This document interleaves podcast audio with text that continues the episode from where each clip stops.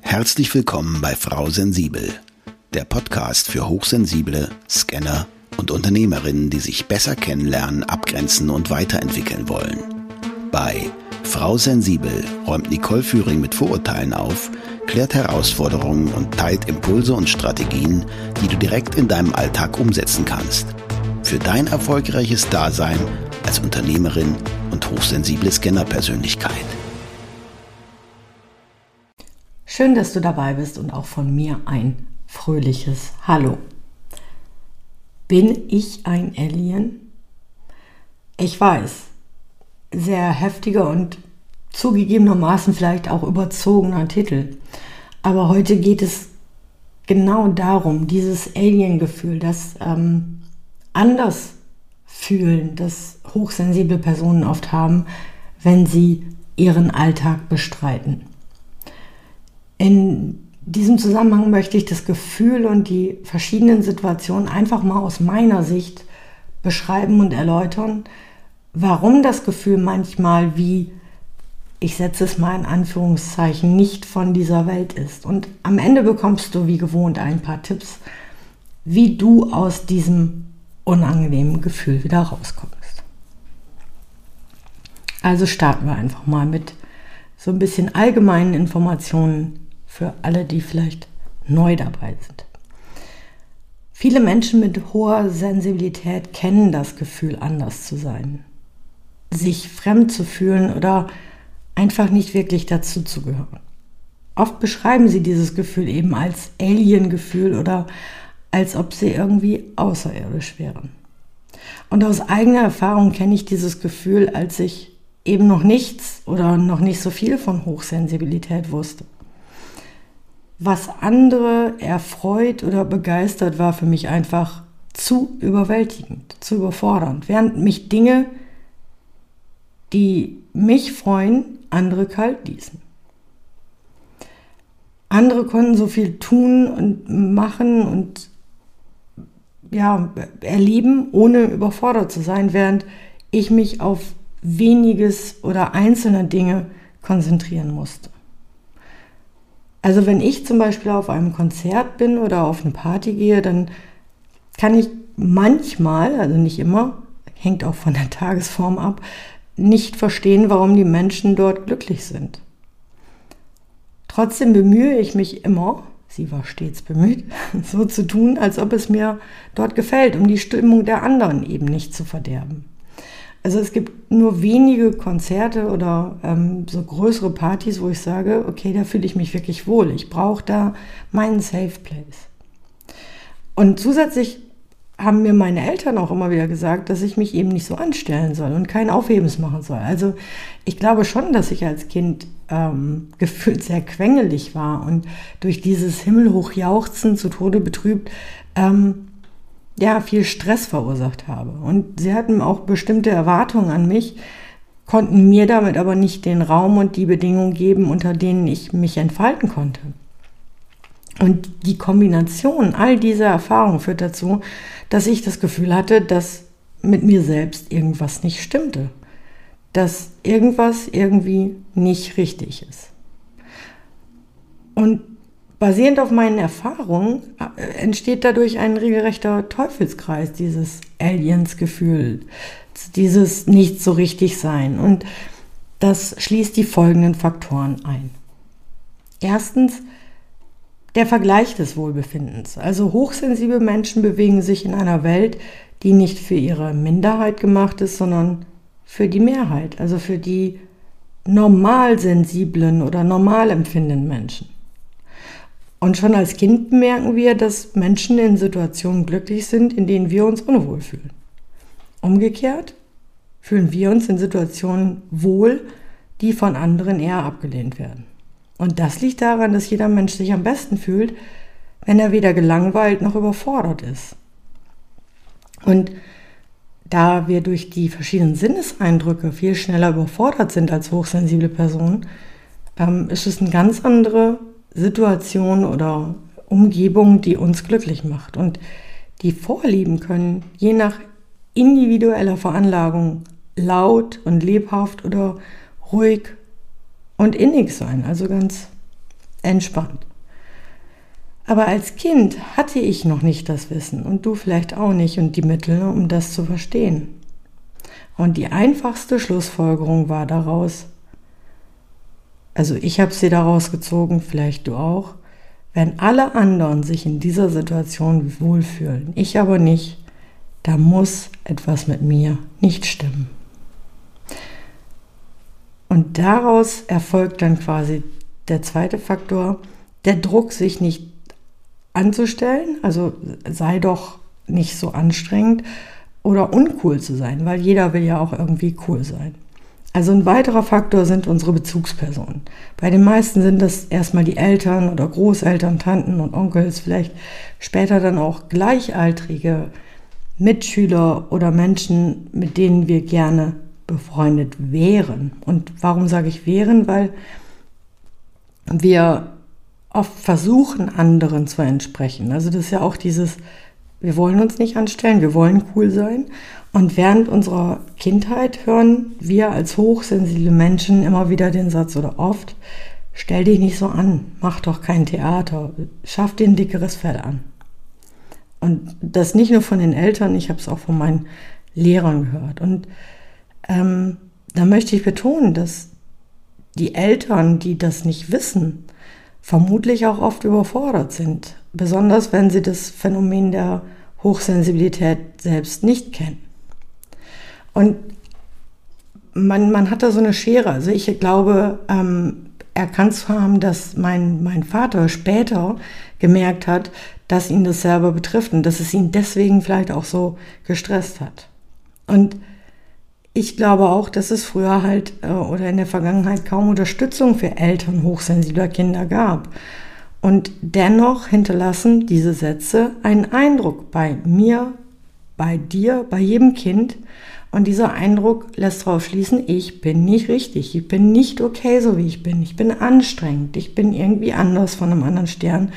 Und heute überzogen dargestellt, ich bin ein Alien. Der dritte Faktor ist das Gefühl der Entfremdung von sich selbst. Das heißt, es kommt von innen heraus. Wir als hochsensible Menschen nehmen mehr Informationen auf und denken dann auch intensiver darüber nach. Also dieses Deep Processing. Unstimmigkeiten fallen uns stärker auf als dem Durchschnitt. Und diese Unstimmigkeiten stören mich zum Beispiel auch viel mehr.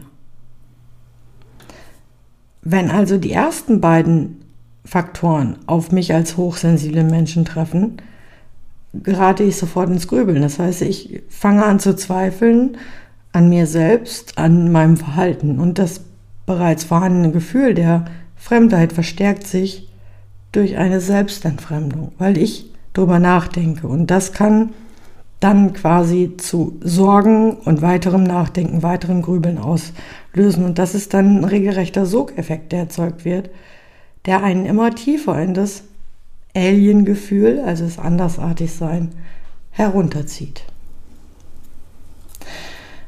Und dann kommt der letzte Faktor, der vierte, der Druck, sich anzupassen. Wenn wir davon ausgehen, dass etwa 15 bis 20 Prozent der Menschen hochsensibel sind, das bedeutet, dass wir eine Minderheit, aber dennoch eine recht große Gruppe von Menschen sind. Man könnte sagen, dass politische Parteien sich über ein Wahlergebnis in dieser Größenordnung freuen würden. Allerdings haben wir oft den Eindruck, dass es weniger Menschen mit ähnlicher Empfindsamkeit gibt, da viele Hochsensible dazu neigen, sich anzupassen und ihr Unwohlsein zu verbergen. Sie glauben nämlich, dass mit ihnen etwas nicht stimmt. Haben wir gerade gehört. So, das verstärkt jetzt weiter das Alien-Gefühl. Und oftmals schämen wir uns dafür, anders zu sein und versuchen, das so gut wie möglich zu verbergen. Und dann bemerken wir oft gar nicht mehr, dass es andere Hochsensible gibt, die sich genauso fühlen, weil wir teilen es ja auch nicht. Wir sagen es nicht, wir geben es nicht zu, wir outen uns nicht in Anführungsstrichen. Eben dadurch entsteht ein Teufelskreis. Weil wir anders sind, denken wir, dass mit uns was falsch ist. Und weil wir denken, dass mit uns was falsch ist, schämen wir uns dafür. Und weil wir uns schämen, verbergen wir unser wahres Gefühl oder überhaupt unsere wahren Gefühle. Und dadurch merken andere Hochsensible nicht, dass wir uns in derselben Situation unwohl fühlen wie sie. Und die wiederum denken dann, sie wären allein und verbergen ebenfalls ihr Unwohlsein. Und das bestätigt wiederum uns in der Annahme, dass mit uns etwas falsch ist. Und der Kreislauf beginnt von vorne. Und damit du diesen Teufelskreis durchbrechen kannst, habe ich hier drei einfache Tipps, wie du mit dieser Herausforderung umgehen kannst und wie ich selber diesen Kreislauf durchbrochen habe für mich. Erstens, die Suche nach Gleichgesinnten. Mir haben Kontakte zu anderen hochsensiblen Menschen geholfen. Und wenn du feststellst, dass du nicht alleine bist und andere Menschen ähnliche Erfahrungen gemacht haben, dann kann dies ein Gefühl von Normalität vermitteln. Also suche nach Gemeinschaften, Gruppen oder Foren, in denen du dich mit hochsensiblen Menschen austauschen kannst und wo ihr euch gegenseitig unterstützt. Also der Austausch von Erfahrungen und das Gefühl der Zugehörigkeit können dir helfen, dass ich setze es wieder in Anspruch, äh, Anführungsstrichen, Alien-Gefühl, deine Andersartigkeit zu überfinden. Deshalb lade ich dich gerne in ähm, unsere Facebook-Gruppe Hochsensibel, aber glücklich, äh, die Gruppe für hochsensible Scanner und oder Fehlbegabte ein. Und hier darfst du so sein, wie du bist. Wir teilen unsere Herausforderungen und unterstützen uns gegenseitig. Und den Einladungslink findest du wie immer in den Shownotes. Tipp Nummer zwei. Selbstakzeptanz und Selbstfürsorge. Nimm dich selbst an, so wie du bist, und erkenne deine hohe Sensibilität als eine besondere Eigenschaft an. Erlaube dir mal, deine eigenen Bedürfnisse zu erkennen und zu respektieren.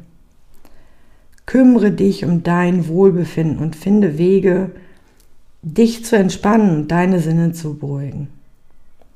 Schaff dir bewusst Auszeiten. Ich rede immer wieder von diesen Inseln oder, oder Räume, in denen du dich regenerieren und auftanken kannst. Denn nur indem du gut für dich selbst sorgst, stärkst du dein Wohlbefinden und kannst besser mit dem, Achtung, in Anführungsstrichen Alien-Gefühl umgehen. Und drittens,